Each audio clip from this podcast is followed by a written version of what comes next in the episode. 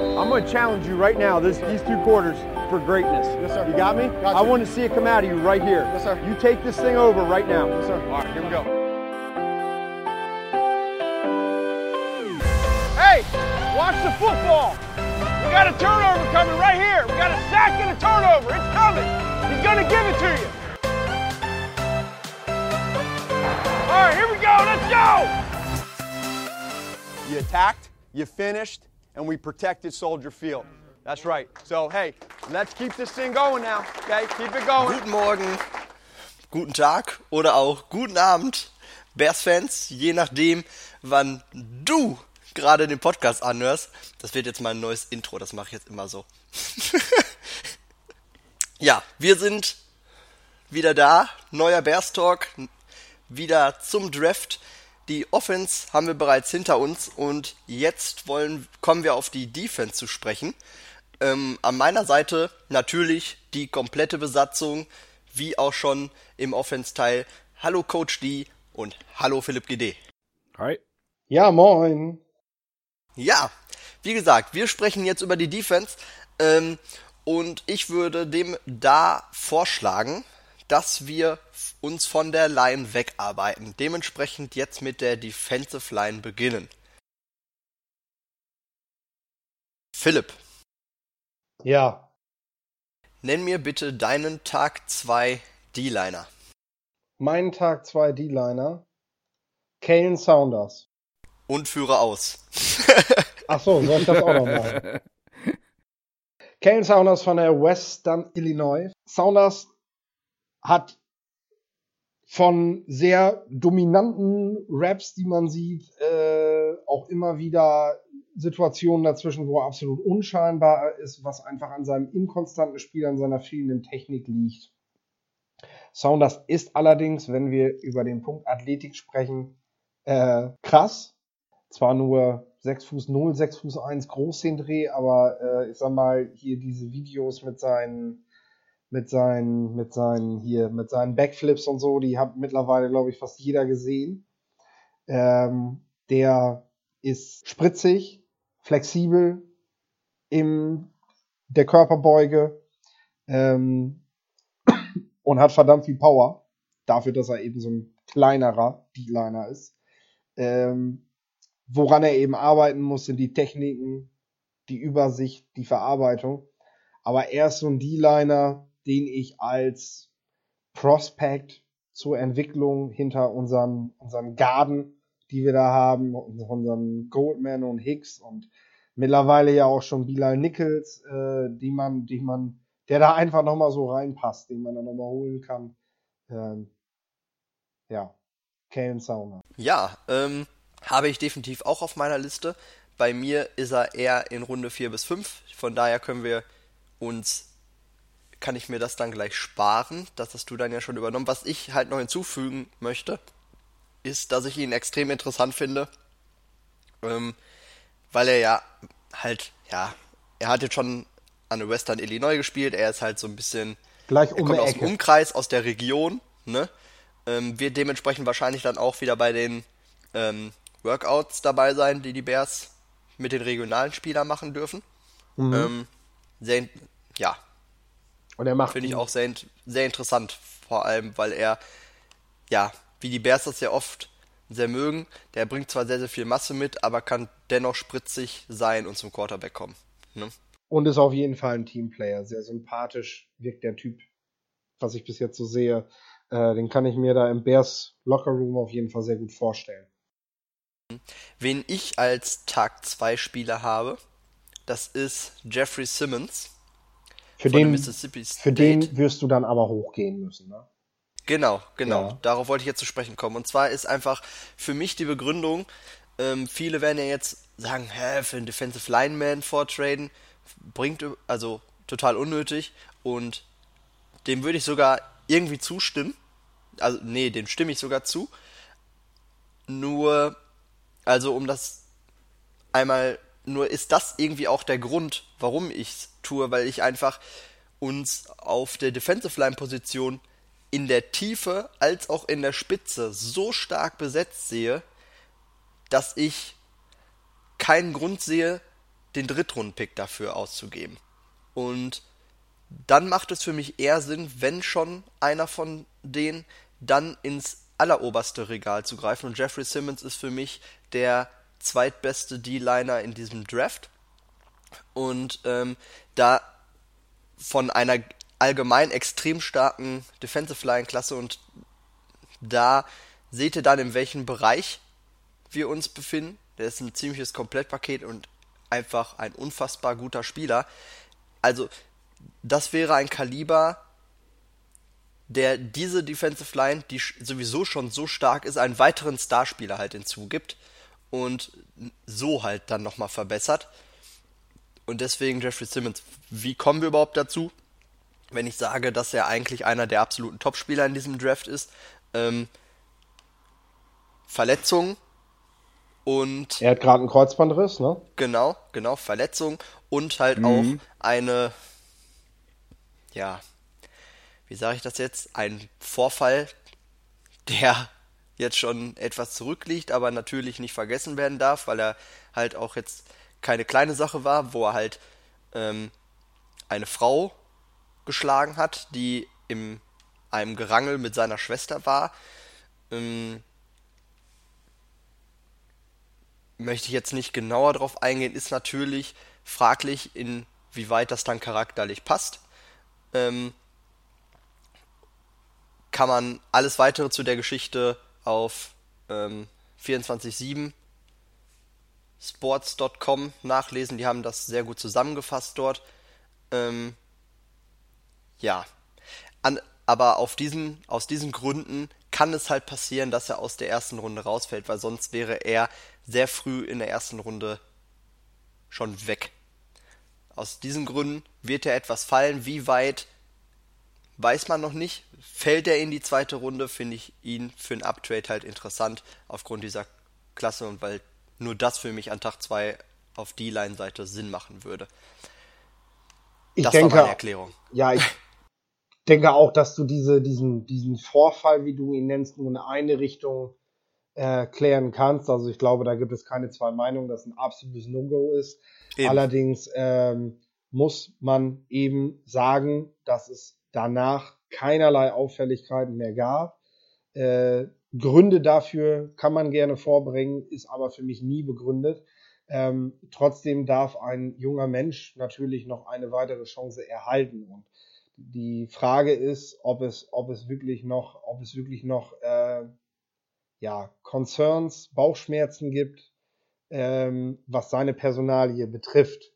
Äh, denn er tut sich doch seit diesem Vorfall an seinem College als Teamplayer, als sehr charismatisch, als sehr umgänglicher Mensch hervor, der, ähm, der das überhaupt nicht zeigt, dass es da Probleme gibt. Nun gibt es aber Teams, die deshalb eine rote Flagge geben und Teams, die aufgrund der Verletzung eine rote Flagge geben, die ihn deshalb in der ersten Runde nicht auf dem Board haben. Und ich weiß, warum du die Line, man könnte jede Position nehmen. Es ist ganz einfach, egal wie gut die Bears besetzt sind, wenn ein Top 15 Pick wenn du nur einen Drittrunden-Pick hast und dir fällt ein Top 15-Pick, fällt da in dem Bereich, in dem du ihn kriegen kannst, dann beschäftigst du dich selbstverständlich mit diesem Spieler. Und Jeffrey Simmons ist, abgesehen von Jakai Polite, über den man, glaube ich, nochmal ein ganz anderes Fass aufmachen müsste als Edge Rusher, äh, die einzige Möglichkeit, um an so einen Spieler ranzukommen. Und natürlich muss man das in Erwägung ziehen.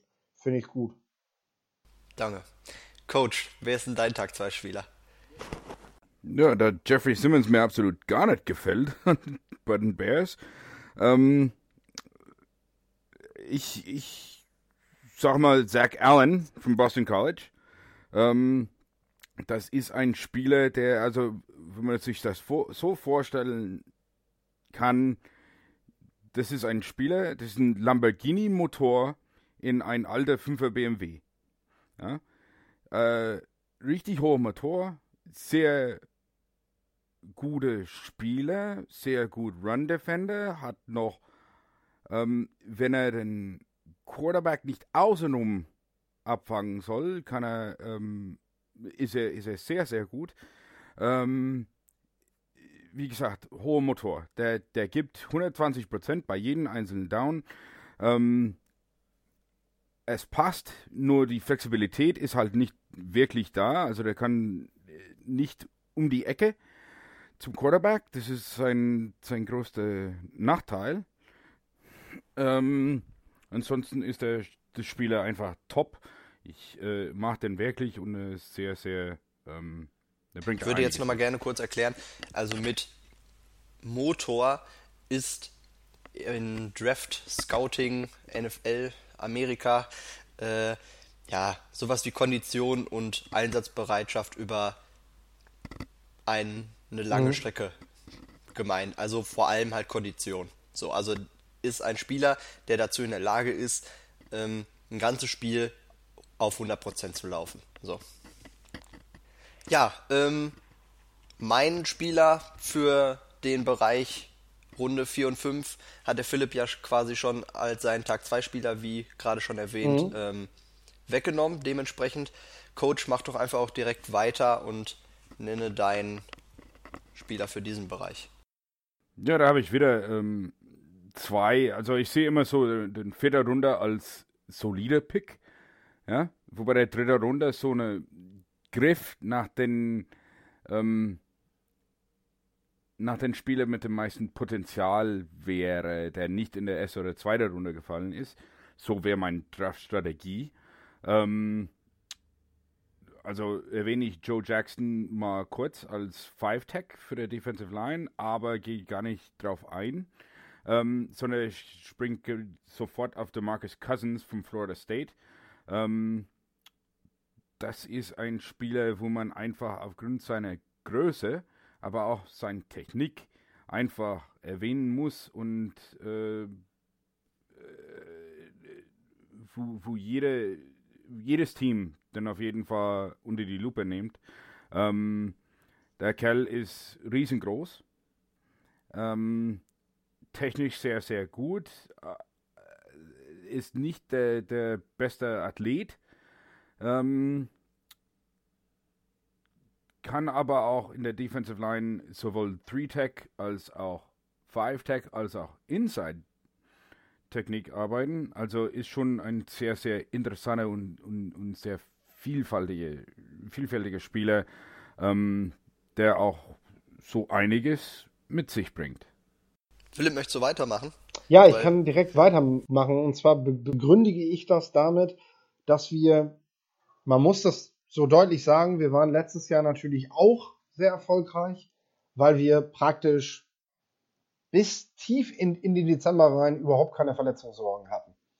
Und äh, da spreche ich jetzt unseren Nose Tackle Goldman an, der in der Vergangenheit doch eher dadurch glänzte, dass er nicht durchspielen konnte, während das letztes Jahr glücklicherweise geklappt hat. Und schauen wir uns die Tiefe auf der Position an, dann können wir auch froh darum sein, dass Goldman das letztes Jahr so, so gut gemacht hat. Ähm, ich möchte deshalb Chris Slayton vorschlagen von Syracuse, ist glaube ich. Äh, ja, Chris Slayton ähm, kann Three-Technik spielen, kann aber auch äh, One-Technik spielen. Ähm, er hat die Athletik und Spritzigkeit, um da sehr um dort sehr, sehr, sehr energisch vorzugehen. Ähm, das heißt, er bringt eben auch Pass-Rush-Qualitäten mit, wie wir, wie wir das zum Beispiel von Goldman kennen, hat dort aber eben sehr geringe Produktionszahlen am College geschafft, ganz einfach, weil er praktisch seine Hände und Arme überhaupt nicht einsetzt. Also, das, das ist es einfach nicht. Äh, das muss er lernen. Da muss was draus kommen. Aber wenn der Antritt erstmal stimmt und du ordentliche Körpermaße mitbringst, dann ist ähnlich wie auch bei der Offensive Line der Bereich im Oberkörper doch leichter zu coachen. Und gerade bei den Vorbildern, die er dann im Team hätte, so oder so. Ähm, gegen den Lauf muss er sicherlich auch dann noch besser werden. Da kann er noch besser dann den Anker setzen. Äh, für mich eben ein ein Tag 3 Pick, ein mittlerer Pick, wäre er auf jeden Fall wert. Alles klar. Ja gut, dann würde ich nämlich weiter switchen äh, zu den Late Roundern auf der Defensive Line Position und da noch beginnen. Und zwar habe ich da Tristan Hill von der UCF. Ist ja ebenso wie Kalen Saunders ein Spieler, der ja jetzt nicht der allergrößte ist, aber unglaublich viel auf die Waage bringt und dennoch einen unglaublich guten Antritt hat. Und ja, der explodiert quasi aus seinem, aus seinem Stand heraus. Ähm, hat eine sehr gute Production schon vorzuweisen, ähm, ist also pro produktiv, aber natürlich ist halt ein Late Rounder, hat der seine Probleme, ähm, die gerade im mentalen Bereich sind, also in Sachen Spielverständnis und einen Passrush-Plan zu haben äh, im Vorfeld. Das sind so Sachen, die bei ihm definitiv noch abgehen. Ich kann mir aber durchaus vorstellen, dass er aufgrund seiner Physis und seiner Athletik, die er mitbringt, irgendwann mal NFL-Starter wird. Ähm, präferieren würde ich da irgendwie in einer Position, die ihn One-Technik spielen lassen würde, ähm, um genau dieses äh, Vorschließen durch ein Gap ähm, mit seiner Schnelligkeit halt ja noch zu untermauern und möglich zu machen. Eure Wahl. Ähm, Coach. So, dann, ähm, ja, siebte Runde wäre so ein, so ein Projektpick für mich. Ne? Oder ähm, Matt Nelson from Iowa. War Tight End, war Tight End, war Tight End, war Defensive End. Ähm, ist ein alter, ist von der von der alten Schule, Football Head, ja. Ähm, hat halt leider die, die Mehrzahl an Verletzungen in den Fingern vor allem, ähm, wo dann entschieden wurde, dass er nicht mehr Titan spielen soll, sondern Defensive End. Ist 6 Fuß 8, also richtig, richtig lang, ähm, wiegt um die 300 Pfund, ist aber äh, schneller wie die meisten Titans. Also er ist richtig schnell.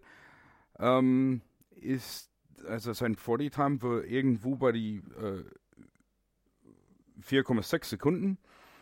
Ähm, bei einer 6, 5, 5, äh, 6 Fuß 8 Monster ist das schon sehr äh, schnell und da hat auch technisch ähm, Darf ich da bitte anfügen, dass mich Iowa. das wahnsinnig gemacht hat, dass Iowa zwei Nelsons in ihrer Defensive Line Ja.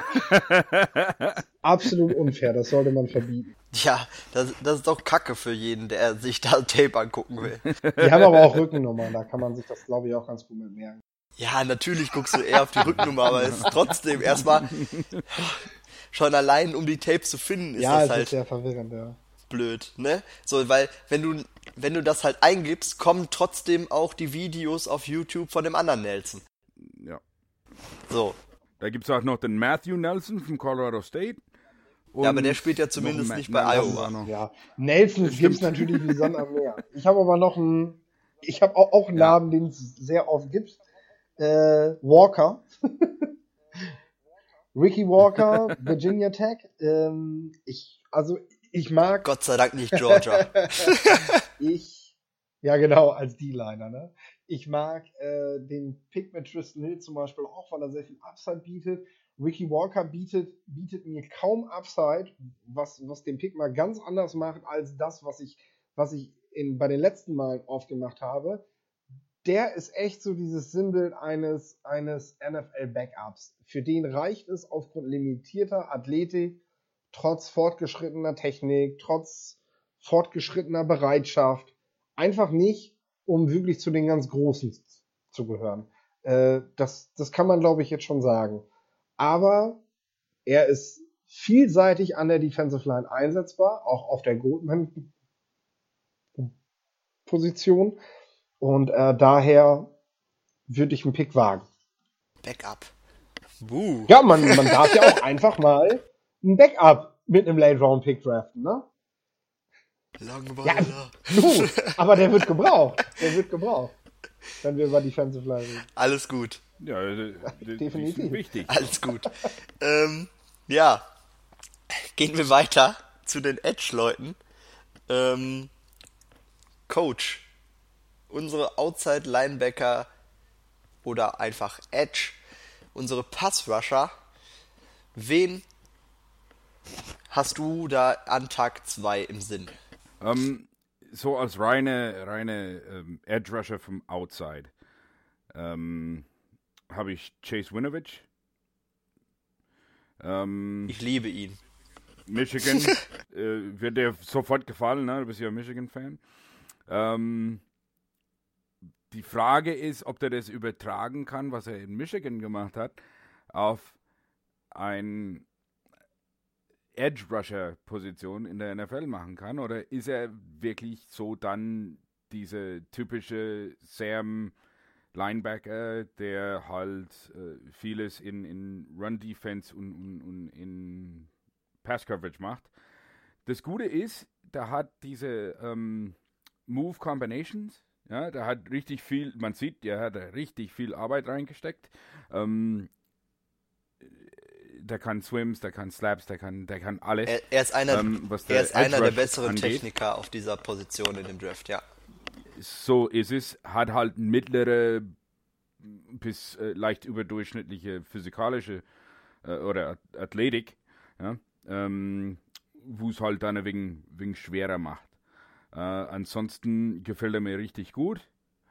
Ähm, und wäre so ein Pick, wo du sagst, ja, ich habe jetzt einen richtig tougher Linebacker, der ähm, sowohl als auch oder kann auch mit in der in der Pass Rush gehen und äh, ich finde den halt also den, für einen Michigan-Spieler finde ich den echt Weißt du, warum ich glaube, dass der was wird? Mal ganz unabhängig davon, was er auf dem Feld alles mitbringt und das ist er durchaus schon viel, aufgibt.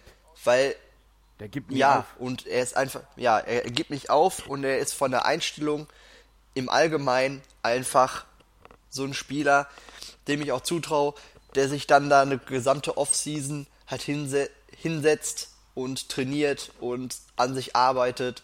Ähm, das ist ein Spieler, der will und der will es schaffen. So, und das kam nicht nur in den Spielen rüber, das kommt nicht nur in den Interviews rüber, die er gibt, sondern das, also zu Michigan gab es ja zur letzten Saison, ähm, also inzwischen die vorletzte Saison, ja auch von Amazon Prime, unbezahlte Werbung, ich, ne, ähm, Amazon darf uns aber gerne sponsern, wenn sie möchten.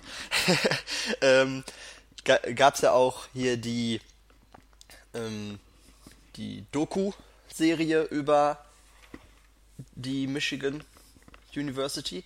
Und auch da nochmal wieder extrem aufgefallen, dass er einer der Führungsspieler in diesem äh, in dem Kader ist und ein sehr, sehr wichtiger Mann da war. Und all das, was ich jetzt gerade angesprochen habe, kam da auch nochmal, weil man einfach hinter die Szenen, hinter die Kulissen einen Blick werfen konnte. Ähm, sehr gut rüber, ist ein Spieler, der mich sehr begeistert. Ich muss mir dazu sagen, nur an, in der dritten Runde nehmen, wenn er wirklich einen Haarschnitt bekommt. weil das sieht aus. Das ist ja furchtbar. Das macht ihn halt aus. Ich meine, dann hätten wir auch Das macht er auch total unsympathisch, weil es sieht ja wegen aus wie der äh, Matthews. Clay Matthews, ja? ja. Und dann, und dann hasse ich ihn. Ja? Den Haarschnitt wirst du von ihm nicht bekommen, denke ich. Nee. Philipp, wer ist denn deiner? Sehe ich, ja, sehe ich auch so. Also Binovic äh, sehr schlau, sehr, sehr fleißig und total sympathisch. Finde ich cool. Ich habe, äh, ja, ich weiß nicht, wie sie es machen. Die Georgia Bulldogs bringen jedes Jahr denselben Typ Spieler raus. Und zwar jedes Jahr ein Outside Linebacker, der ordentliche athletische Werte für die Position des Edge Rushers hat, selten dort eingesetzt wurde, weil man ihn mehr Off-Ball spielen lassen hat, dadurch aber einen extrem guten Run-Defender hervorbringt, was eher ungewöhnlich ist für die Position, die er spielt. So, die Bears haben vor drei Jahren Leonard Floyd in der ersten Runde gedraftet und können jetzt Dundre Walker ähm, an Tag zwei spät sehr wahrscheinlich noch kriegen, der ja, der praktisch das das kann, was Floyd kann, äh, mit ein bisschen weniger Länge der Arme, deswegen wird er sich im Pass Rush weniger durchsetzen können als er, vermutlich. Ähm, ansonsten kriegst du das, was du da haben willst. Und wir müssen halt bedenken, äh, man hat ähm, man hat Sam Archo weggegeben jetzt. Ähm, man hat eigentlich nur noch mit Leonard Floyd einen Pass-Rusher, der auch Off-Ball spielen kann. Und äh, da kann man sich dann doch wohl noch mit verstärken. Und Donald Walker, ja, ich meine, der kommt von seinem College, der hat ein ähnliches Skillset, der hat ein bisschen weniger Upside und dadurch ist er natürlich in der dritten Runde noch zu haben, statt in der Top 15. Äh, ja, passt dann aber einfach perfekt, um ihn zu ersetzen, sollte das mal nötig ähm, sein. Ich möchte gerne anfügen, also die Andrew Walkers Arme sind nicht kurz, die sind sehr, sehr lang, was er hat, er ist einfach allgemein nicht, nicht, so groß, aber er hat schon lange Arme, was einfach sehr, sehr wichtig ist auch. Ähm, er ist aber allgemein halt nicht so groß wie Leonard Floyd. Allerdings, ähm, ich weiß nicht, wie tief er wirklich fallen wird, muss ich ehrlich sagen. Ich, ist, hm, auch Lorenzo Carter wurde im letzten Jahr, das ist halt der nächste in dieser Reihe, die du schon angesprochen hast, ne? ähm, der halt zwischen Floyd mhm. und Walker noch kam. Ähm, ein Spieler, ja, der ist auch recht früh in Runde 2 gegangen und die Andrew Walker sehe ich schon auch in Runde 2, muss ich ehrlich sagen.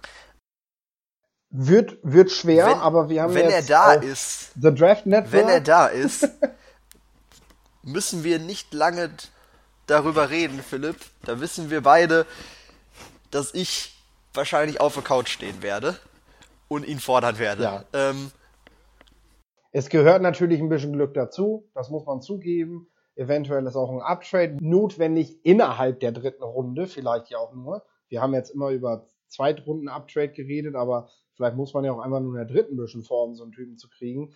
Und äh, wir haben auf The Draft Network kann man wunderbar Mockdrafts machen diverse Mockdrafts schon Machen gemacht. wir ja auch, und, äh, ne? Alle zusammen gerade für unsere Patreon-Unterstützer. Also wer da Interesse an unserem Mockdrafts hat, äh, nochmal der Hinweis auf Patreon.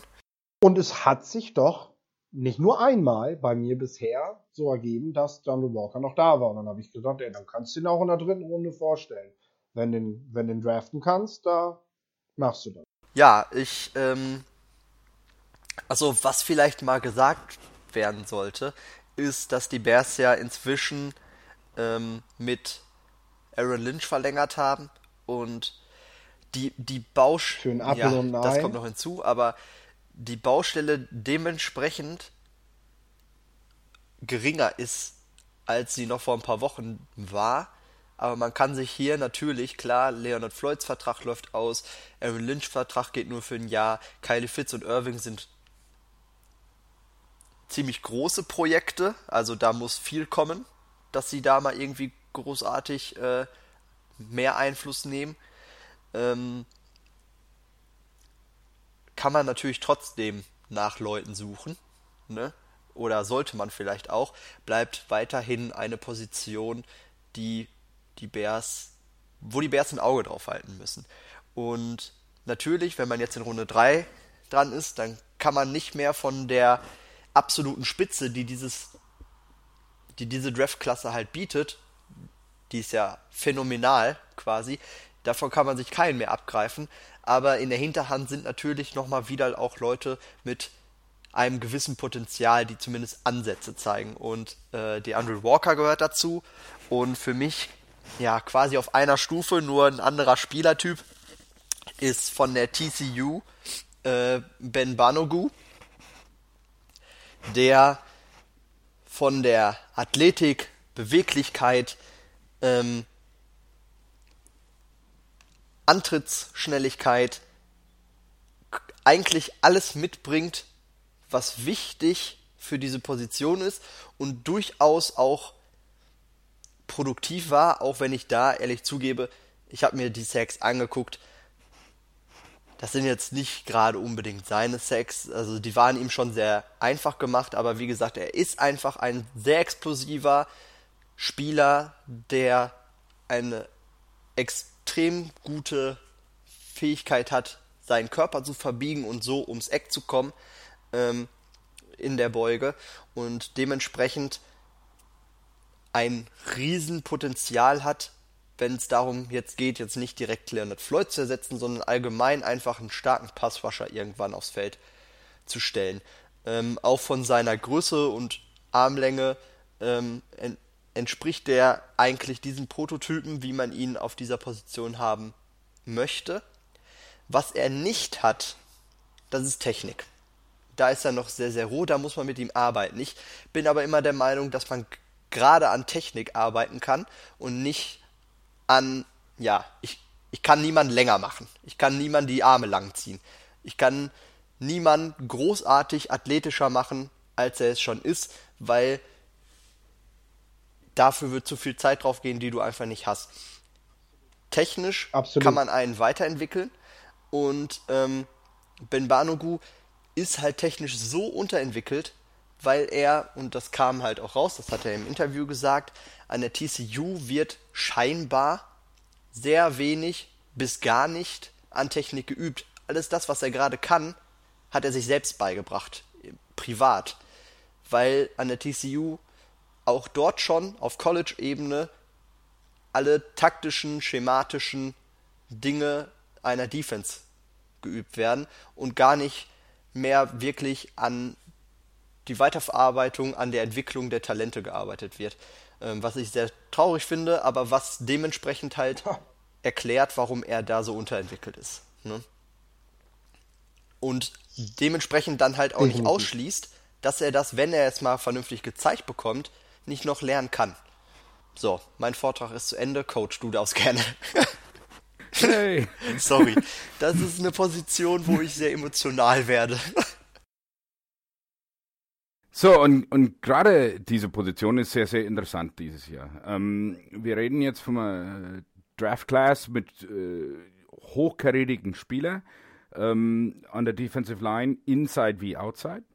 Ja, wir reden von zwei Top 10 Picks in äh, Runde 1 in Rashad Gary und äh, Nick Bossa. Ähm, und dann kommen so Spieler wie, wie jetzt zum Beispiel ähm, Chase Winovich. Schon in der dritten Runde schon, sind sie schon zu sprechen. Normalerweise wäre er deutlich davor. Ne? Ähm, aber einfach aufgrund die, die hohe Anzahl von wirklich guten Spielern ähm, haben wir da in der dritte, vierte, fünfte Runde haben wir da wirklich Top-Spieler, die wir ähm, rauspicken können. Ähm, und eins ist äh, John Kominski von Charleston. Das ist ein D2-Schule. Ähm, also kleine Schule, hat nicht unbedingt der, die besten ähm, Gegnern gehabt, aber der Junge hat einfach eine total coole Geschichte hinter sich und hat sich ja als Defensive Player of the Year und Player of the Year in die zwei ähm, Schulen hat er sich eindeutig bewiesen. Das ist ein, ein wirklich ähm, ein Spieler, der absolut nie aufgibt, immer besser wird, immer besser wirkt. Ähm, fängt die Saison Beginn 2018 an und äh, zieht es bis zu Ende durch und wird immer besser, obwohl er schon äh, hochklassig am Anfang schon gespielt hat. Ähm, das ist ein Spieler, der, also der Quarterback an der Highschool und so ein, hat auch noch Defense gespielt, aber so ein, äh, ohne Position, sag ich mal. So, so, wo ist der Ball, hol den Ball. Ähm, ja. äh, Spieler, das gibt, das kann man an der Highschool auch machen. Ähm, College sieht man das auch ab und zu, aber eher in kleineren Schulen. Ähm, der hat aber in Charleston hat er angefangen, der wollte, der ist als Quarterback angetreten, haben sie aber sofort als Defensive End gesehen. Ähm, hat er gesagt, oh, da muss ich ja arbeiten, weil er nur 215 Pfund wog damals mit 6 Fuß 4. Das war einfach nicht genug. Jetzt ist er mittlerweile bei 285 Pfund, glaube ich. Ähm, hat diese Defensive Line dort gespielt, hat diese Defensive End dort gespielt, hat Tight End dort gespielt. Ähm, der bringt einfach alles mit. Alles, alles. Und äh, ist ein richtig sauberer Pass Rusher geworden. Ähm, wo jetzt die, die ähm, Scouting Director von, von die Colts ähm, meinte, er ist einfach kein Spätrunde-Pick, der ist zweiter oder dritter Runde-Pick eigentlich so an, an sich, was er, was er mitbringt. Ähm, werde aber die äh, Aufmerksamkeit einfach nicht ergaunern von den, äh, von den meisten Teams, zumindest nicht, dass es in der dritten Runde äh, noch reicht. Daher ist der vierte Runde schon ziemlich gut, ähm, gut machbar die fünfte Runde und äh, das ist ein Spieler, der einfach wirklich so so viel mitbringt und wirklich so ähm, klasse ist auch an seinen Auftreten und alles, dass er ihn richtig interessant macht und äh, wäre mein absoluter Top-Pick. Da würde ich auf, auf dem Sofa stehen. Alles klar. Ja, ähm, der Philipp hat wahrscheinlich da so eine etwas andere Meinung, was die Draft-Leute in Ja, den späteren Runden, äh, die Edge-Leute in den späteren Runden betrifft. Ja, also der Philipp fand eure Vorträge ganz gut und ähm, ich muss auch sagen, um jetzt mal wieder aus der dritten Person zu wechseln, ähm, das, was ich jetzt gehört habe, hat mir ganz gut gefallen. Ich habe mich jetzt auch kurzfristig entschieden, meinen Spieler äh, nur noch als Late Round Siebtrunden Pick vorzustellen und jetzt in diesen Midpack keinen mehr reinzupacken, weil das wird dem Ganzen nicht gerecht. Dafür sind eure dann doch besser, als dass ich meinen da jetzt mit in diese Gruppe zu packen möchte. Ich möchte ihn gerne erst zu den späteren nennen ähm, und hier jetzt nichts mehr Okay. hinzufügen, weil das doch noch mal eine andere Ja Klasse gut, ist. ich habe ja noch gar nichts Ähm, gesagt. Na doch, du hast auch. Äh, Aber das war mein Tag 2 Pick. Ach nee, Entschuldigung. Ach, Entschuldigung, das war dann Tag 2 Pick. Äh, okay. Ähm, ich kann den jetzt vorstellen, werde dann aber in der siebten Runde keinen mehr vorstellen, weil ich tatsächlich sagen muss, dass ich von meiner Seite aus, obwohl ich auch einen dicken Pool an Spielern habe, äh, habe ich nicht so das gefunden, was mir gefällt, was ich da Okay. haben möchte. Äh, Ja, wo willst du den hab- denn eher sehen? Late Round oder, oder schon Mid Round, den Spieler? der, der müsste eigentlich Ja später noch gut, da dann sein. Stell ihn doch dann vor. Mhm. Ähm, Ja. ja, dann mache ich weiter. Ich habe da von Oregon oder aus Oregon ähm, Justin Hollins. Ist ein ähnlicher Spieler, wie Philipp das schon mit DeAndre Walker angesprochen hat. Ähm, einfach jemand, der vielleicht jetzt nicht das Riesenpotenzial hat, ähm, zum Quarterback zu kommen, obwohl ich das DeAndre Walker im Gegensatz zu ihm halt zutraue, weswegen der eine halt schon noch vor dem anderen gelistet ist. Ähm, jedoch, wenn es darum geht, einen Sam Acho oder einen Leonard Floyd zu ersetzen, macht, oder vor allem Floyd, macht Justin Hollins für mich extrem Sinn. Er ist ein guter Run-Defender, ähm, er kann covern und eine ähnliche Statur wie Floyd, ähm, aber allerdings, und da ist ja auch Floyds Problem drin, warum er nicht der absolute Top-Pass-Rusher ist in der Klasse, äh, in der NFL, ähm, dass er halt ein bisschen, dass er halt Schwierigkeiten hat, ums Eck zu kommen. So, also Probleme ähm, in der Hüftbeuge genug Beweglichkeit zu haben. Und ähm, ja, das trifft auf Justin Hollins auch zu, aber auf lange Sicht, um halt einen Floyd vielleicht zu ersetzen oder zumindest der Backup von ihm zu sein, ähm, damit das sollte er mal ausfallen und Floyd fällt ja eigentlich bisher immer in der Saison, zumindest kurzzeitig aus, ähm, dass jemand, dass man nicht mehr kommt, dass man danach mit diesem Spieler nicht komplett auf das Skillset von Floyd verzichten muss, sondern einfach einen Ersatz dafür hat. Deswegen Justin Hollins, Oregon. So, kommen wir zu den Late Roundern. Ähm, Ja, ich spring noch gleich mit rein, einfach, weil ich äh, Justin Hollins als mein Spätrounder habe. Ähm, und da wir ihn eh schon erwähnten, ähm, würde ich eigentlich gern noch die, die ähm, die Nachteile von Justin Hollins mal ansprechen. Der Kerl ist ein absoluter Freak, was Athletik angeht. Ja, ähm, ist, hat's auch gebracht, sag ich mal, in der, in der, äh, in College, ja. Oregon State, die, er war wirklich da. Der ist sehr, sehr, äh, wie gesagt, Athletik. Ähm, ist auch schwer zu blocken. Ne? Das war das, was mir so richtig gut gefallen hat. Ähm, aber technisch gesehen ist er eine siebte Runde Pick. Maximal. Und nach deinem Vortrag, ich habe es mir jetzt mit äh, Herzen genommen, okay, da, da, ist genau das, was wir daran arbeiten können.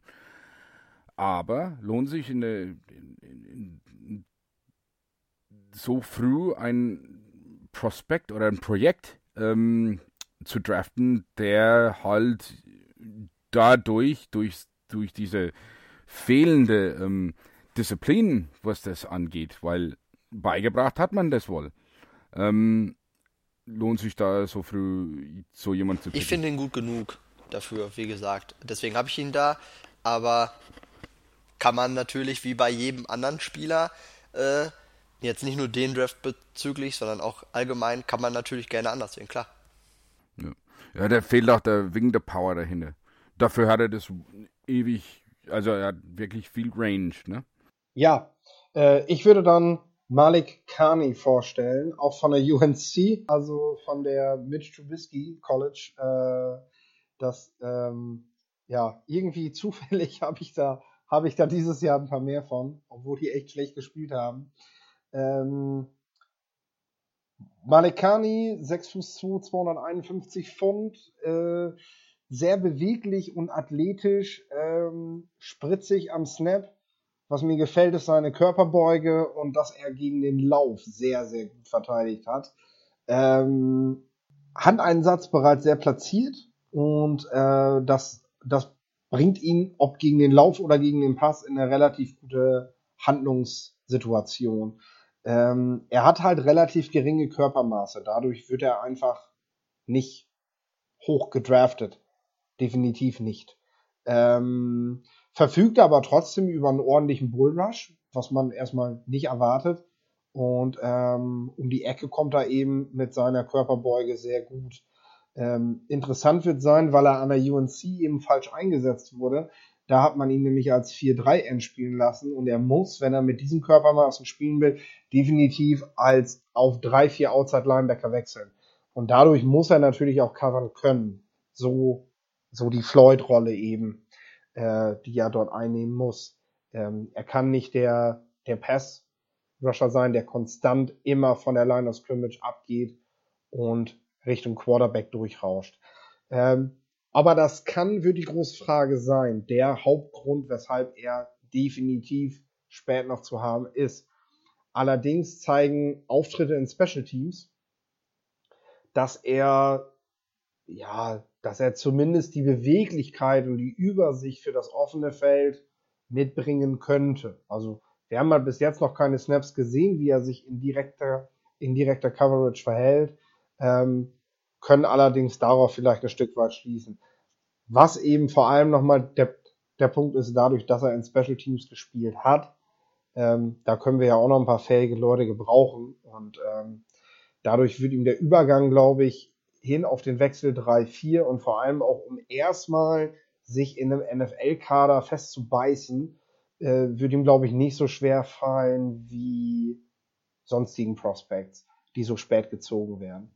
Und dann mal gucken, was geht. Ja, er hat Potenzial, er hat Talent, macht mir allerdings doch irgend, also ich weiß nicht, ich konnte mich irgendwie nicht so mit ihm erwärmen. Ich kann dir aber nicht genau sagen, woran das liegt. Das, irgendwie fehlt es mir dann doch hier und da immer mhm. irgendwie so ein bisschen, weißt du? Also ohne das jetzt genau erklären zu können, aber ist jetzt, er hatte irgendwie kein Play dabei, wo ich so dachte, boah, okay, da, weißt du, auch wenn er durchaus das eine oder andere mitbringt, aber. Nee, klar, das haut einen nicht um. Aber ja, das aber ist was, ja der, der was, Punkt, wo man halt kreativ werden muss, wenn du als 4-3-End vorher gespielt hast, ne? muss man halt sehen, inwiefern sich das ausgeht, wenn er, wenn er, wenn er weiter weg von der Line steht auch, ne? Ob er das kann. Sutton Smith ist ja auch so ein Spieler, der definitiv jetzt mehr in die Coverage gehen muss, ne? Auch wenn er das vorher nicht gemacht hat. Äh, ein Spieler, den wir jetzt nicht vorgestellt haben, aber der da natürlich auch spät noch zu haben ist, obwohl er ja viele, viele Sex gemacht hat, ne? Das ist beispielsweise aber dann wiederum ein Spieler, den ich sehr interessant finde. Aber wie gesagt, aber du hast ja schon gesagt. Absolutes, ähm, nee, ein absolutes Projekt. Nicht unser Thema jetzt, ne? Ja, ich denke mal, man muss sich auch da ja. irgendwie im Klaren ich sein, als dass man mal siebte hm. Runde pick, äh, pickt. Entweder pickt man ein ähm, solide Backup ja, oder ein Projekt. Genau. Anders, anders gibt's nicht. Ne? Du, du, bekommst jetzt keinen Tag einen Starter in der siebten Runde. Nee, das ist uns allen klar, ja. Hm. Ja, ich habe noch äh, Oklahoma State Spieler Jordan Brayford. Das ist wahrscheinlich auch schon der Grund, warum der bei Philipp nicht mit auf der Liste ist. Aber die spielen ja eh keine ähm, Rolle, die sind nicht relevant, die Cowboys. ähm, ja, um das kurz zu erklären, ist der Rivale von. Aber schlimmer, schlimmer ist Texas ähm, und ich hatte Justice ja. ja auch voran, ne? Also. Nur so viel dazu. Okay. Ähm, John, John Brayford ist momentan so ein One-Trick-Pony, würde ich ihn beschreiben. Also er hat einen schönen ähm, Move, wo er halt seine Arme halt grundsätzlich nutzt. Oder seine generell, seine große Armlänge, sage ich jetzt mal. Ähm, an, ansonsten einfach noch sehr inkonstant in allem. Man kann hier und da immer wieder erkennen, okay, er hat was drauf, er kann was. Das ist halt das, was ich bei Kani meinte. Bei Brayford stößt mir das halt immer wieder was ins Auge. Ja, ähm, hinzu kommt halt auch ein Antritt, der überdurchschnittlich ist. Und ähm, was, ja, was mir bei ihm halt auch noch gefällt, ist, also er ist definitiv ein Outside Linebacker, der halt aus dem Two-Point-Stand kommt. Er musste äh, eine Oklahoma State zuletzt auch ein paar Mal Off-Ball-Linebacker spielen, hat das gar nicht so schlecht gemacht, meiner Meinung nach. Ähm, und hatte da definitiv auch Erfolg als, ja, ich sag mal, Gap-Shooter, Run-Defender in diesem Sinne. Und ähm, finde ich dementsprechend sehr interessant auch für die Bears. Ich glaube allerdings, ich habe ihn jetzt als Late Rounder, ich, ich kann mir durchaus sogar vorstellen, dass er viel, also ich könnte mich mit ihm auch früher abfinden als, als Late Rounder. Aber ich weiß, dass ich mit der Meinung, also dass ich ihn im Vergleich zu sehr, sehr vielen anderen deutlich höher bewerte. Ja. Wenn, also wenn sonst keiner von euch da was anzufügen hat, dann, äh, dann machen wir doch weiter. Und kommen dementsprechend jetzt zur Secondary. Die Defensive Backs, ähm, Linebacker sparen wir uns auf, weil die Bears haben vier super Leute auf der Position. Und auch langfristig, klar, Trevatons Vertrag läuft aus, aber mit Iggy, sage ich jetzt ja, einfach weil nur, du ähm, Bunniway nicht sagen kannst. Hat man ja sogar schon im letzten... Du doch auch nicht, du doch auch nicht, tu doch nicht so. Komm, das war doch so flüssig. I EJ Buniway. So, so, ich kann's, Joel. Leute. Aber ich sag trotzdem lieber Iggy, weil ich's cooler Joel. finde. Das ist der Iggy. So. Und ähm, mit dem wurde ja schon im letzten Draft bereits auch ein langfristiger, also etwas für ein langfristiger Nachfolger geholt. Dementsprechend aus. lassen wir das außen vor. Die Bears sind da gut besetzt. Und wir machen weiter, wie gesagt, mit der Secondary, sprich Danke. anfänglich jetzt mit den Cornerbacks. Fange ich direkt an? Danke. Gut, ich fange an. Ja, kannst du machen. Und mit der Erklärung, warum weil, du Danke weil sagst ich, am Anfang. Weil ich mir gerade das Profil meines Cornerbacks, den ich vorstellen möchte, rausgesucht habe und nicht des Safeties. Deswegen ja, danke. ich auch. das wäre jetzt einfach richtig uncool gewesen, wenn du Safety genommen hättest. So, Äh, ja, ich fange an mit äh, Jamel Dean von Auburn, 6 Fuß 1, 206 Pfund. Ähm, warum ich ihn nenne, ist eigentlich ganz einfach. Äh, Jamel Dean gehört zu den besten Cornerbacks dieser Klasse und würde an dieser Stelle noch da sein. Äh, Jamel Dean, groß, lange Arme, ist ein Cornerback, der mit Körpermaßen und Kraft physisch mit jedem Receiver eigentlich mithalten kann. Das, was du eben in den, in den frühen Runden holst, äh, seine athletischen Werte beim Combine waren auch ausgezeichnet. Äh, da gäbe es überhaupt nichts zu meckern. Ähm, ein Three-Cone-Drill war, glaube ich, da war er, glaube ich, nicht so beweglich, wie man das gerne hätte, aber ansonsten 40 Yard Dash und so weiter, das hat alles gepasst. Ähm, wie gesagt, diese Mischung aus Größe und Geschwindigkeit kriegst du so selten im Draft. Und das ist eigentlich, ist es ein, ein Pick wert, den du, den du da so, so investierst. Ähm, Füße könnten halt ein bisschen quicker sein, was, was, was einfach aber auch daran liegt, dass er, und das ist halt der Punkt, weshalb er da noch zu haben ist, der hatte schon drei schwerere Knieverletzungen. Und ähm, das ist natürlich etwas, was man im Blick behalten soll. Manchen mag dieser Pick zu früh sein. Ich, ich halte sehr viel von ihm und äh, würde ihn deshalb an dieser Stelle schon holen und das Risiko eingehen. Ähm, Dean ist, ist auch in Special Teams einsetzbar. Äh, und du kannst ähm, gerade in der Situation, in der sich die Bears befinden, darauf zocken so einen Spieler an der Stelle zu holen, weil du mit Kyle Fuller und Prince Mukamara nächstes Jahr auf jeden Fall gut besetzt bist. Du hast dann für die Tiefe jemanden, der wenig Snaps spielt, äh, allerdings eventuell häufiger eingesetzt werden kann als Kevin Tolle war das im letzten Jahr gewesen ist, weil Dean definitiv jetzt wahrscheinlich schon weiter ist als Tolle war nach einem Jahr in der NFL. Ähm, deshalb würde ich Dean bereits an, an dieser Stelle holen. Und wer weiß, vielleicht hat man Glück. Wir kennen die Geschichte von Eddie Jackson. Vielleicht geht's ja sogar auf, trotz der Knieverletzungen. Hm, okay. Hm, verstehe ich ganz gut, ja.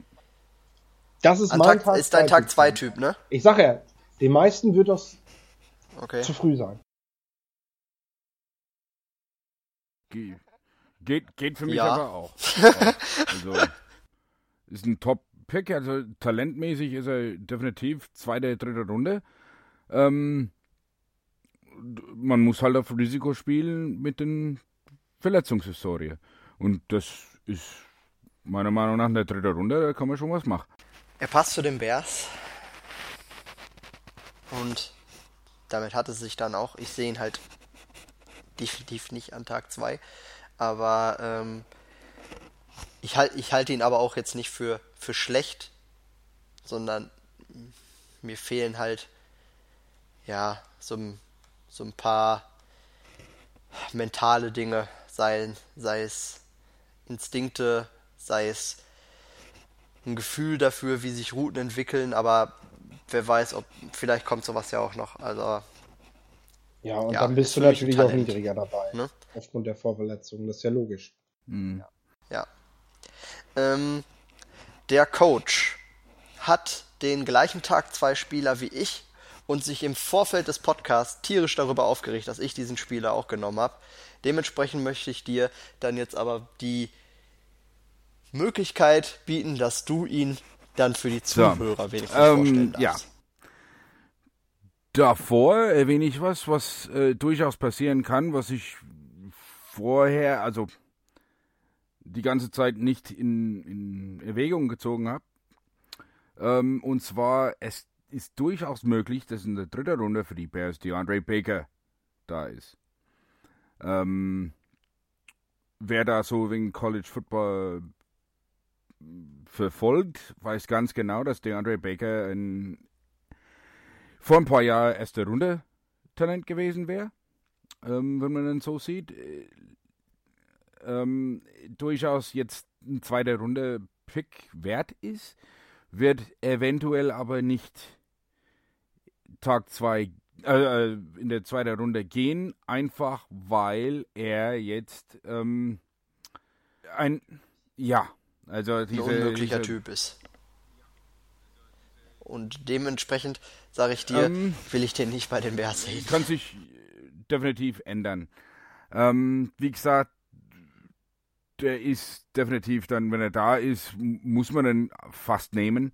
Ähm, wen aber ich sehen möchte, wäre Rock Yassin vom Temple, also noch ein Tempelspieler.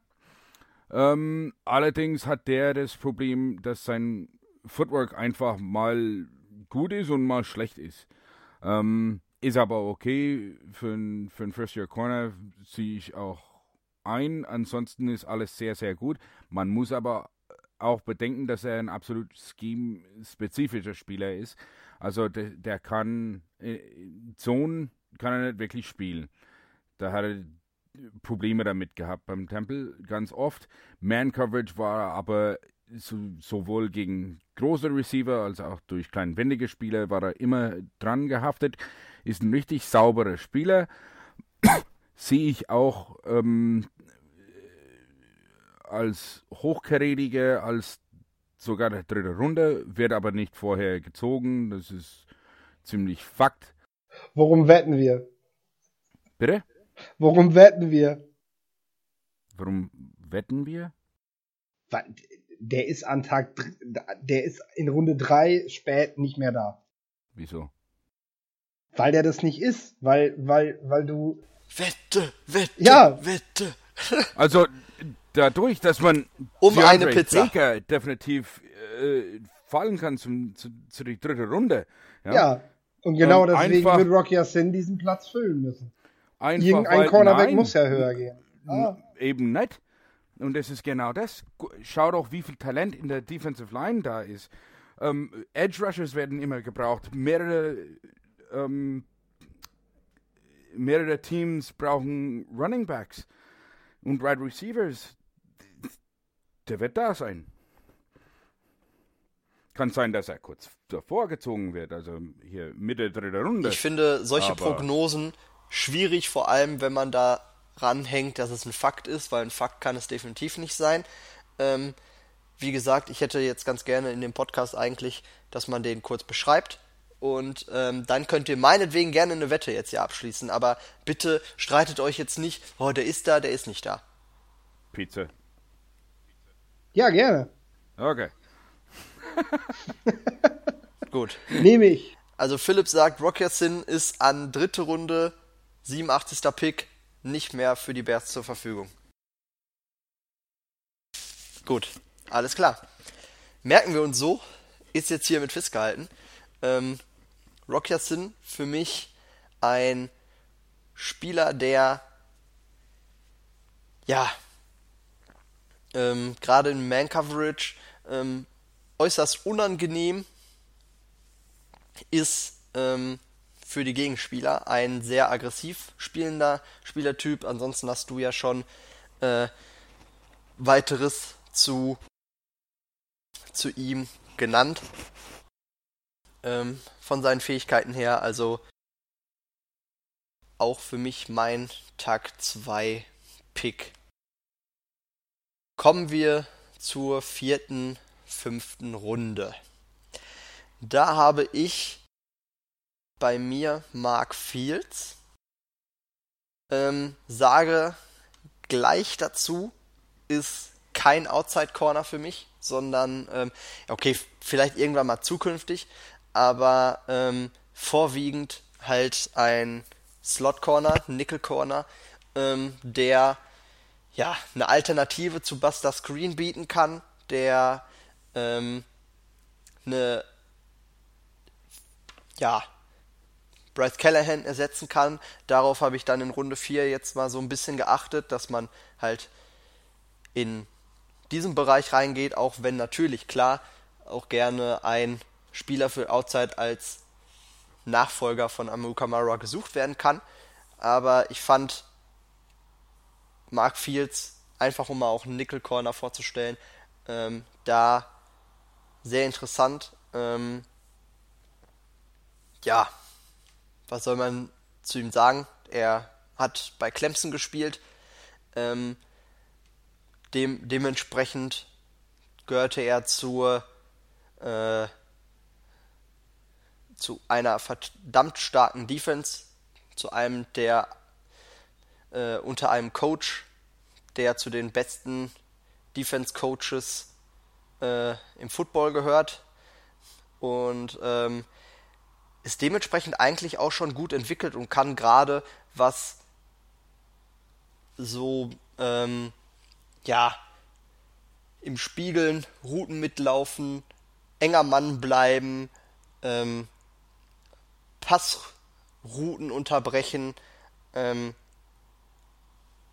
sehr gut mit seinem Gegenspieler mithalten, ist gerade bei Richtungswechseln verdammt stark, hat sehr gute Füße, ist, macht sehr flüssige Bewegungen, ähm, ist auch schnell genug, um mit den ganz schnellen Leuten mitzuhalten in der NFL.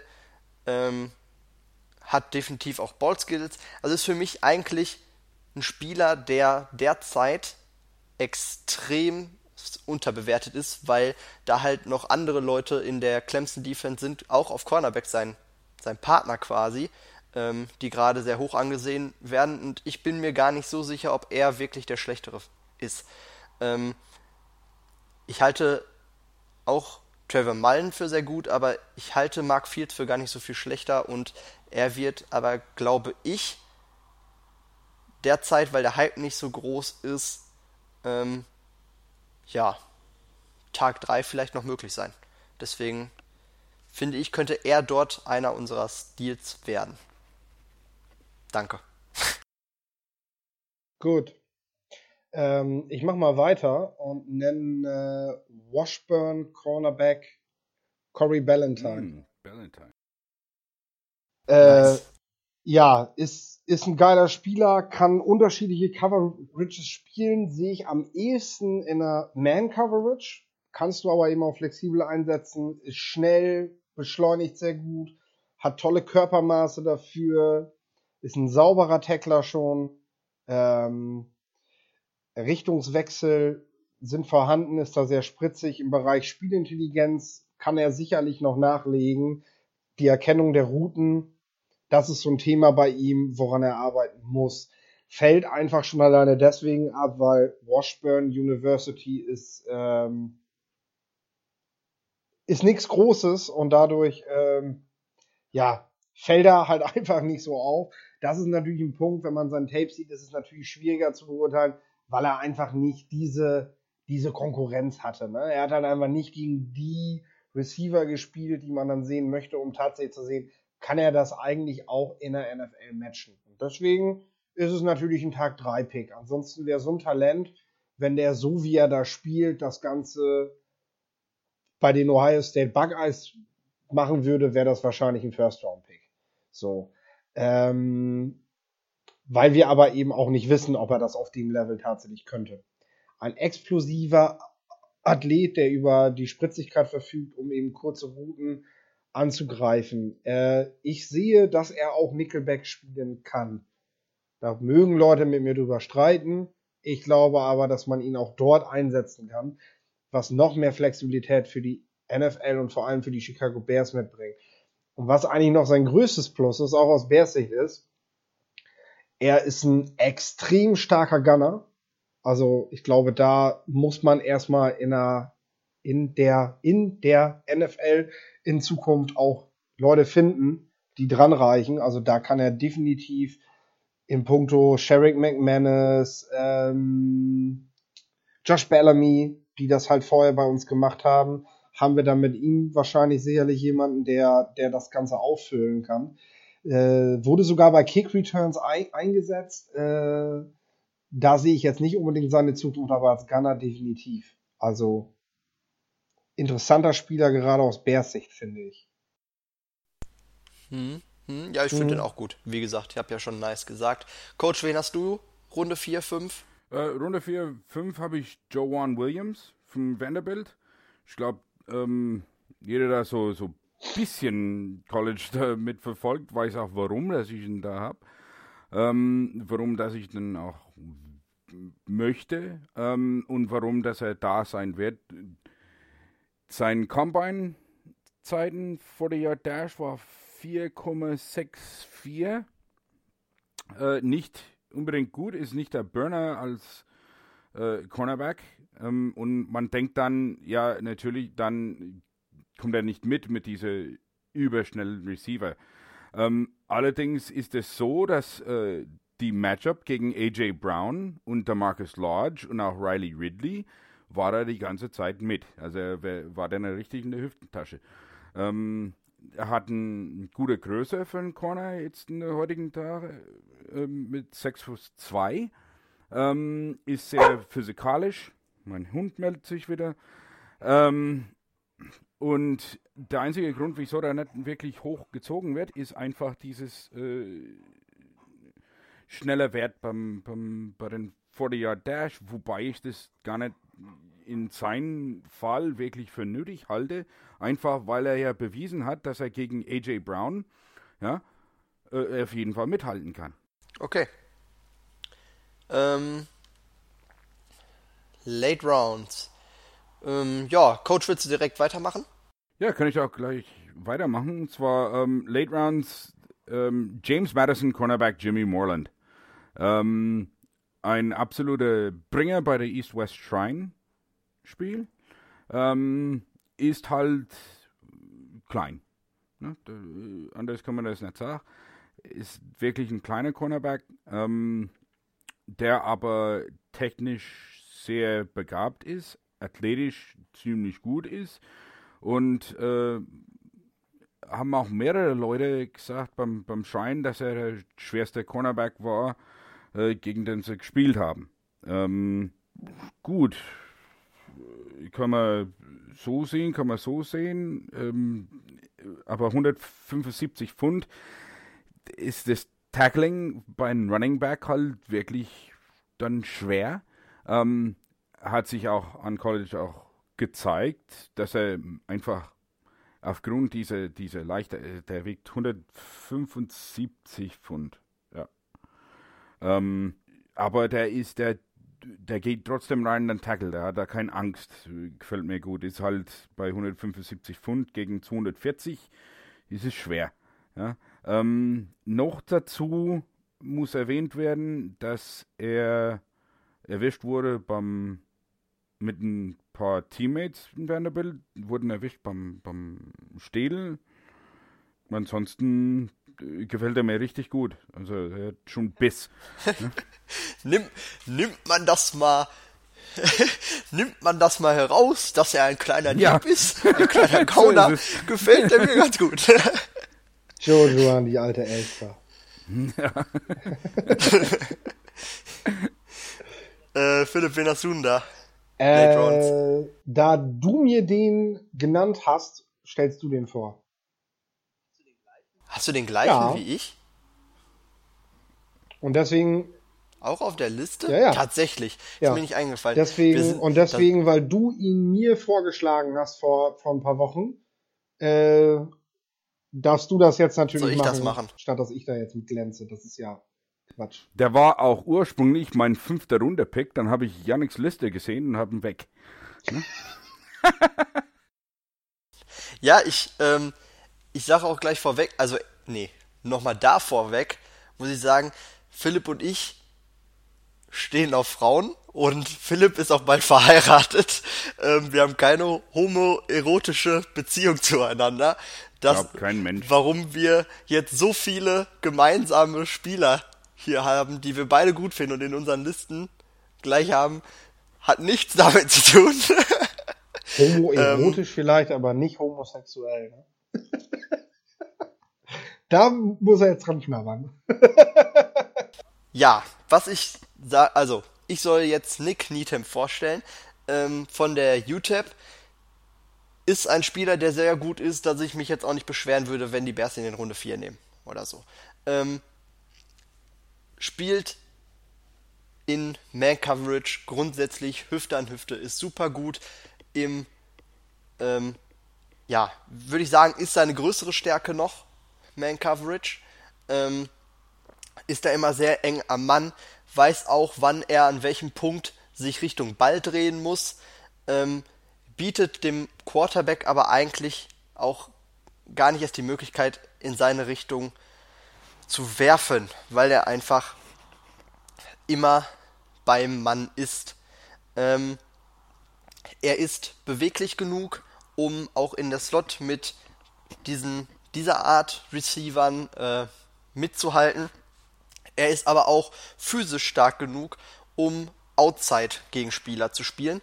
Ähm, Zone Coverage beherrscht er ebenfalls, hat da ein sehr gutes Gefühl weiterhin auch für den Ball, ähm, wann er in die Route einbrechen muss. Ähm, er kann den Run verteidigen. Eigentlich, ja, eigentlich ist er ein Komplettpaket und verdammt stark und fällt eventuell in die Late Rounds, weil er bei der UTEP spielt. Einen anderen Grund gibt's nicht, weil da sind seine Mitspieler einfach nicht gut genug, um ihm möglichst viele Szenen zu geben, wo er besticht. Also wo er hervorscheinen kann, ihm Highlights ermöglichen. Und wenn die Gegen wenn der Gegner einfach sieht, okay, da ist ein guter Spieler, aber der Rest ist nicht so gut, dann spielen die einfach da nicht hin. Und das ist auch sein Problem, warum er größtenteils einfach gar nicht auffällt, sondern warum man da halt ähm, näher hinsehen muss, was natürlich auch die Teams tun werden und wodurch nicht auszuschließen ist, dass er dann halt früh geht, weswegen ich, wie gesagt, kein Problem hätte, wenn die Bears ihn früh nehmen. Nur sollte, ist, besteht da halt auch die Möglichkeit, dass er fällt, weil er so krass unterm Radar läuft. Ähm, ja, er, sein Vorbild ist Darrell. Ach, scheiße, jetzt muss ich wieder Englisch sprechen. Das bitte cutten. Ähm, Darrell Ruiz? Reeves? Hilf mir bitte. Nee, nee wir helfen jetzt nicht. er sagt nichts. Reeves? Dann cutten wir das Woll, einfach wolltest raus. du Darrell Reeves sagen? Okay. Ja. Doch, Reeves. Gut, ich wusste nicht, ob das nicht wie, als wäre es ein W ausgesprochen wird. Aber gut. Also, sein Vorbild ist Darrell Reeves und ich finde, dass man die beiden sogar sehr gut miteinander vergleichen kann. Danke. oh Mann. Darrell. Ja, das mit den, weißt du, Namen sind halt echt scheiße, so, weil manchmal gibt's auch Spieler, da denkst du, du weißt, und dann werden die doch einfach wieder anders ausgesprochen, weißt du, so, das ist so, Namen sind immer schwierig. Jace? Ist ja auch grundsätzlich, das, es werden ja auch deutsche Namen, dann, es ist, es ist ja überall gleich, so, weißt ja. du, also, in England oder Amerika werden dann deutsche Namen auch anders ausgesprochen, als wir sie jetzt hier in Deutschland nennen würden. So, ne? Ja. Dafür können wir äh, Jörg nicht sagen. Nee, ja. und Dirk ja. auch nicht. Dirk auch nicht, nee. Der bekannteste, glaube ich. und. So. Jürgen ähm, haben wir auch Probleme. Dann haben wir alle Late Rounder, oder? Ja. Safety. Gut. Safety. Safeties. Ähm, ja, macht natürlich Sinn, hier auch über Safeties zu sprechen, weil Houston Carson, Deon Bush als auch HH Clinton Dix ist zwar im nächsten Jahr ausreichend besetzt, aber haben alle nur einen Einjahresvertrag, heißt zukünftig wird da jemand gebraucht und Dementsprechend beschäftigen wir uns damit, logischerweise. Ähm, wen habt ihr denn da so? Tag 2, Coach. Tag 2 habe ich Chauncey Gardner Johnson. Und äh, das ist auch mein, mein Tipp. Meiner auch. Okay. das, no homo. Das ist, das, ist, das ist definitiv mein Tipp. Also, wenn, wenn er da ist in der dritten Runde und Payton zieht, nimmt er den. Ja, da, äh, das ist meine Meinung. Ähm, wobei ich vielleicht sagen würde, okay, nö, ne, würde ich nicht tun, weil da ganz andere Talente da sind in der dritten Runde. Aber so, wenn er da ist, aus Bears Sicht, was wir wissen vom, vom Ryan Pace, sage ich, wenn Chauncey Gardner Johnson da ist, dann, dann holt er den ja. Ähm, in der dritten in der Runde. dritten Runde. Den würde Ähm, der wahrscheinlich in Runde 1 holen, wenn er einen späten First Rounder hätte, oder? Das ist wahrscheinlich wahr, ja. Also, so, so, Nicht nur Ryan Pace. Ich sag dir ganz ehrlich, wenn Chauncey Gardner Johnson nicht um, nicht in der ersten Runde zwischen 15 Na, und 20 gedraftet wird, äh, falle ich hier vom Stuhl. nee, der hat zu viele Probleme mit Root Recognition. Ähm, Der Typ ist der Wahnsinn. genug und Also- tackelt auch nicht gut, genug. Ne? Der Typ ist der Der Wahnsinn. gibt zu also viele ganz Big ehrlich, Plays ich her. weiß nicht, was du Nee. da auszusetzen hast. Der Typ ist für mich der beste Safety in dieser Klasse Ja. und einfach ein unmenschlich starker Spieler. Das, First Nee. Round, safe. ich weiß auch nicht, ob der Safety in der NFL spielt. Ich glaube, der wird eher äh, so Nickel Safety, Nickel Corner spielen. Ja, f- fände ich ihn auch mega Ja, geil, cool. aber das bedeutet halt nur, dass er extrem vielseitig noch hinzu Ja, ist. Ne? Also, was halt eine seiner Ja, Stärken ist. gibt Ähm, zu viele Big Plays her und sein Root, Root Recognition ist einfach nicht gut genug. Also er sieht die Route, der erkennt die Route nicht. Ähm, komischerweise ist er aber ich- richtig sehe ich gut einfach mit komplett seinen anders, ne? Ja, schau einfach auf die Big Plays, wo er äh, gegeben hat. Ne, Also das ist deswegen wird er kein erste Runde Pick so- äh, sein. Er könnte schon eine zweite Runde gehen, aber eher spät. Ich schätze mal, dass er in der dritten Runde noch da ist. Könnte auch falsch liegen.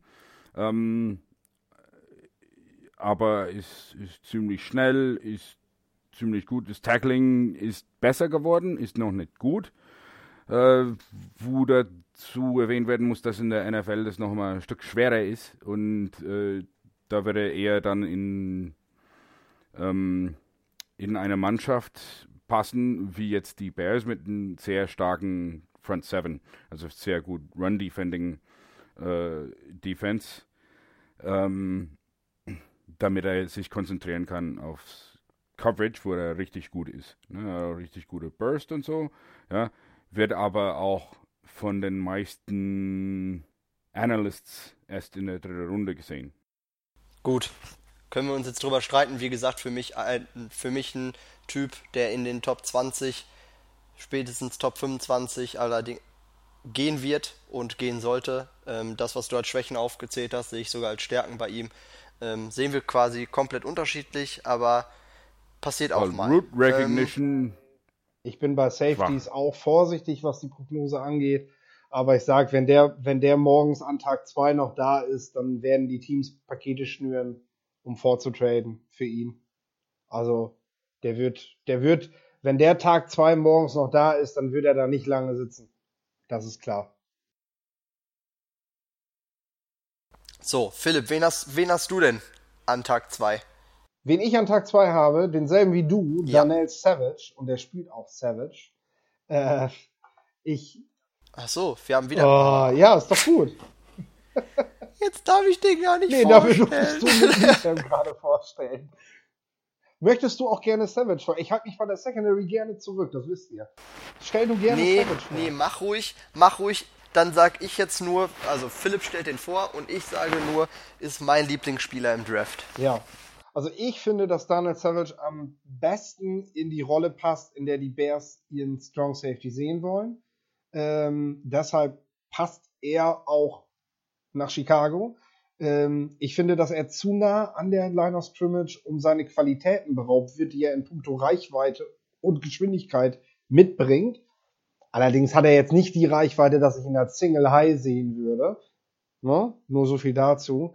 Ähm, spielt er die Rolle, die er bei den Bears spielt, darf er Snaps im Man-Coverage spielen, darf er auch mal als Nickel stehen. Ähm, das ist eben das, was du mit so einem, mit so einem wirklich krassen Tackler und Playmaker haben willst. Also ich kann mich dran erinnern, als ich das erste Spiel von ihm gesehen habe, da ist er mir äh, im ersten Drive mit einem Big Play aufgefallen, im zweiten Drive erneut. Und ähm, das ist das, was Daniel Savage mitbringt für uns. Ja. Ich würde ihn ganz gerne in Runde 3 bei den Bears sehen. Ich glaube auch, da gehe ich mit dir. Ich würde ihn ganz gerne in Runde 3 sehen. Allerdings wird er da sehr wahrscheinlich, oder was heißt sehr aber vermutlich nicht mehr sein. Wie gesagt, also bei Safety ist es wirklich schwer. Die Position, wir sehen das jedes Jahr wieder, wird anders bewertet als in Voranalysen mhm. gesehen. Und dadurch fallen Spieler doch tiefer, als man sie eigentlich sehen würde. Es werden auch immer wenig Safeties früh gedraftet.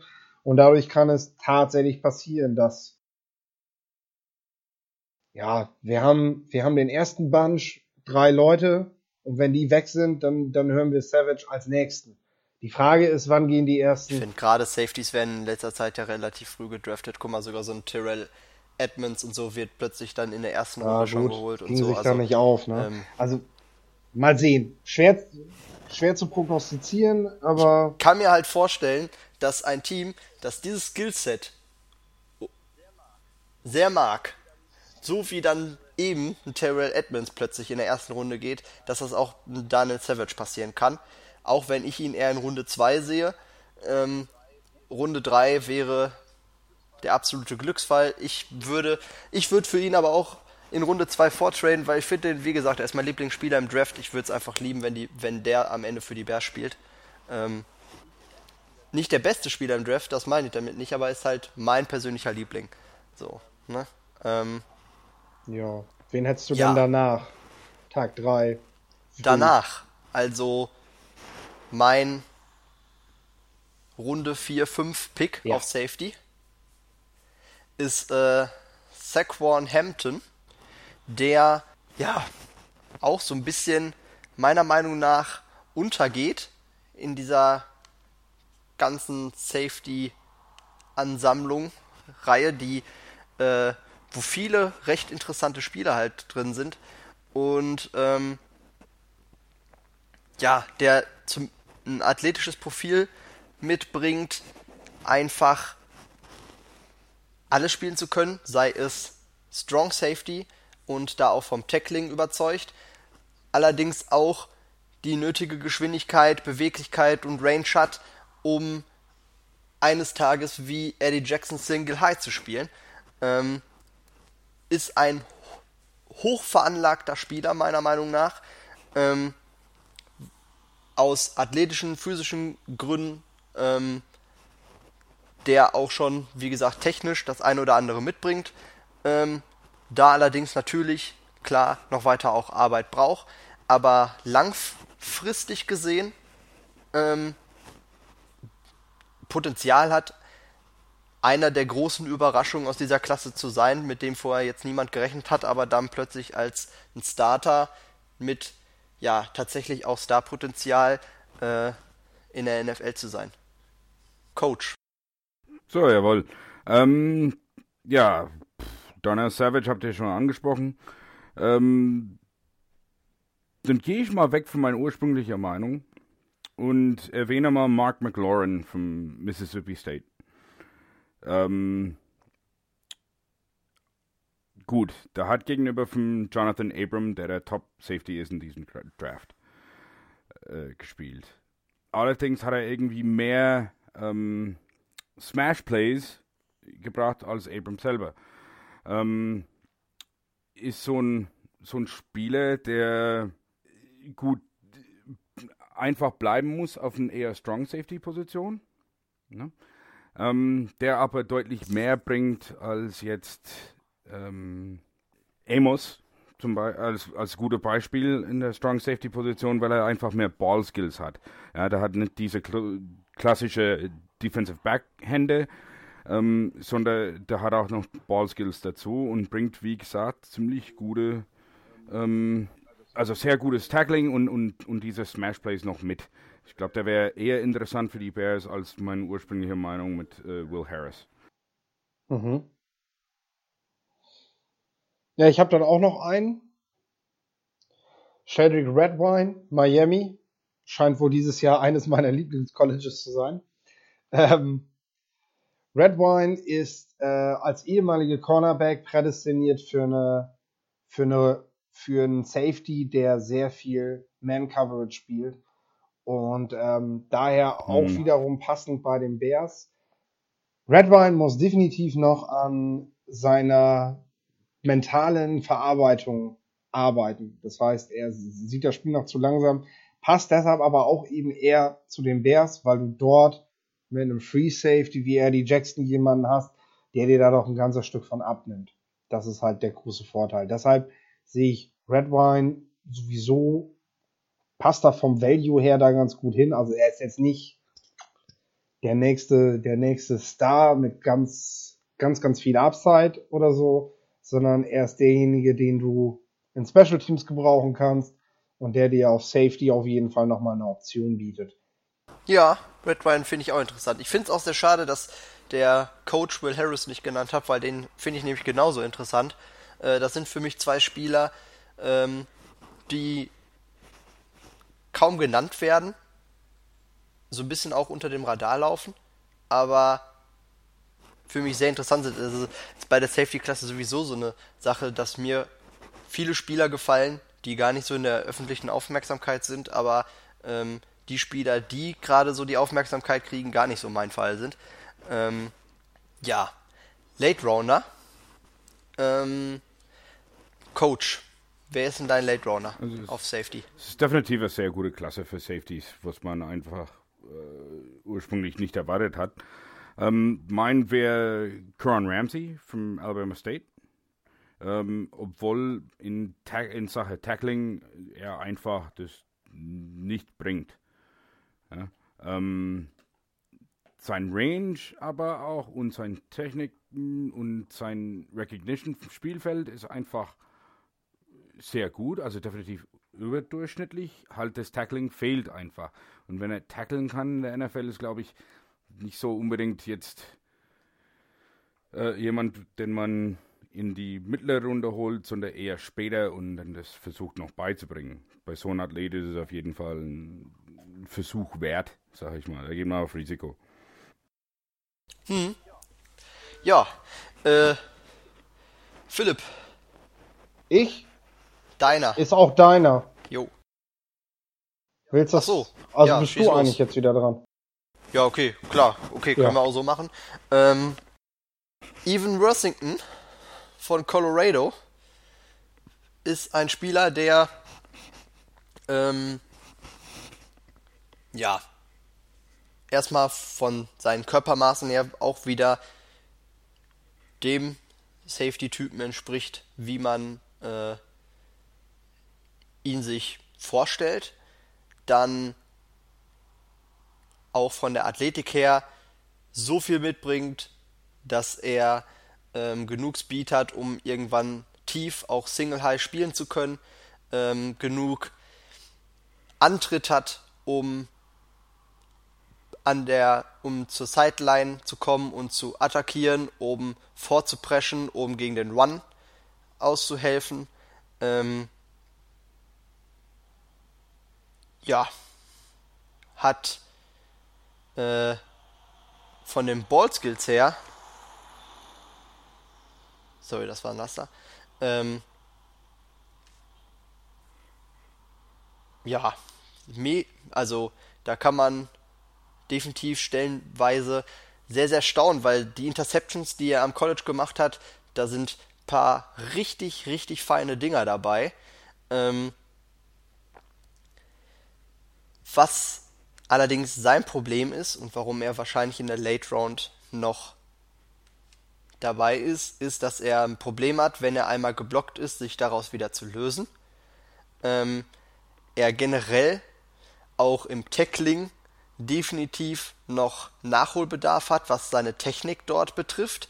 Also er hat zwar Power, aber seine ähm, Tacklings, weiß ich nicht, irgendwie das sieht mir immer eher nach Ausrutschen als nach ähm, Schultersenken aus. Ähm,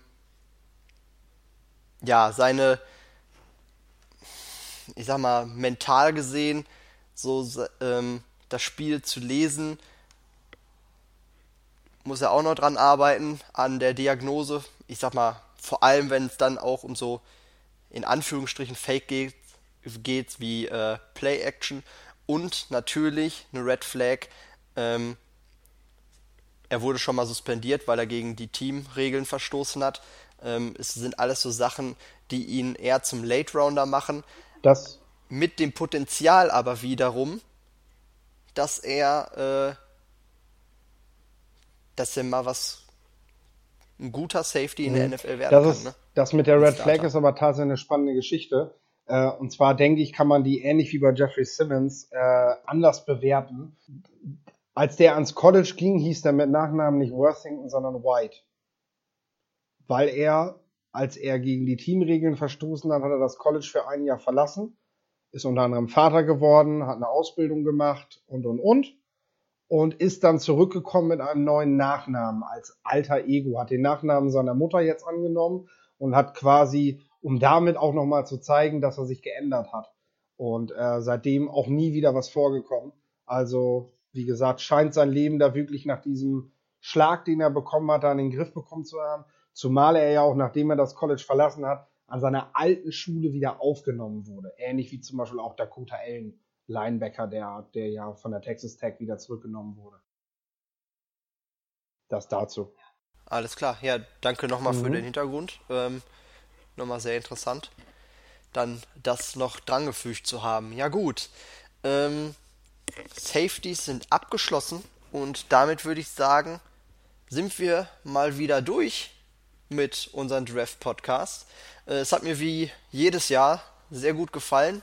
Wir hoffen, euch hat es auch gefallen ähm, und dass ihr so einiges mitnehmen konntet, gerade wer in welchen Bereichen für die Bears interessant sind. Ähm, macht euch natürlich, bildet euch eure eigene Meinung. Wir hoffen, wir konnten euch dabei helfen, euch die Spieler etwas genauer noch vorzustellen. Ähm, und dann werden wir mal den Draft abwarten, was bei den Bears dann tatsächlich dabei rauskommt.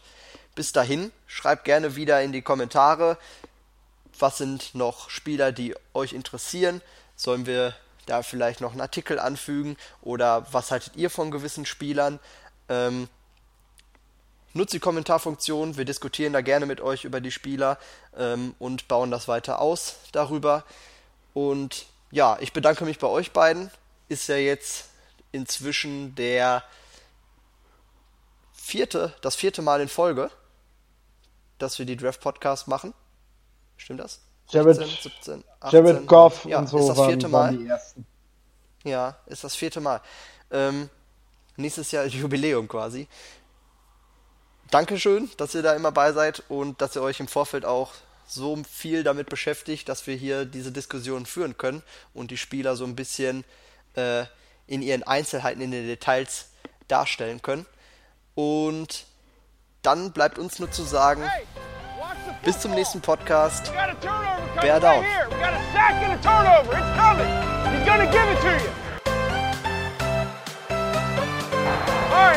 Let's go.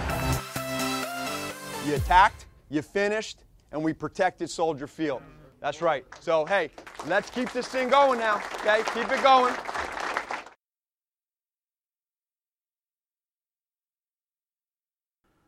Ihr Spinne.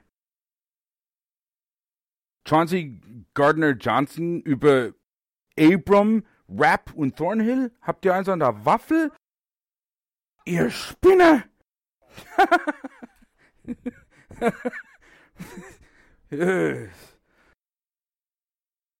Du, ich muss noch einkaufen. Sollte gehen.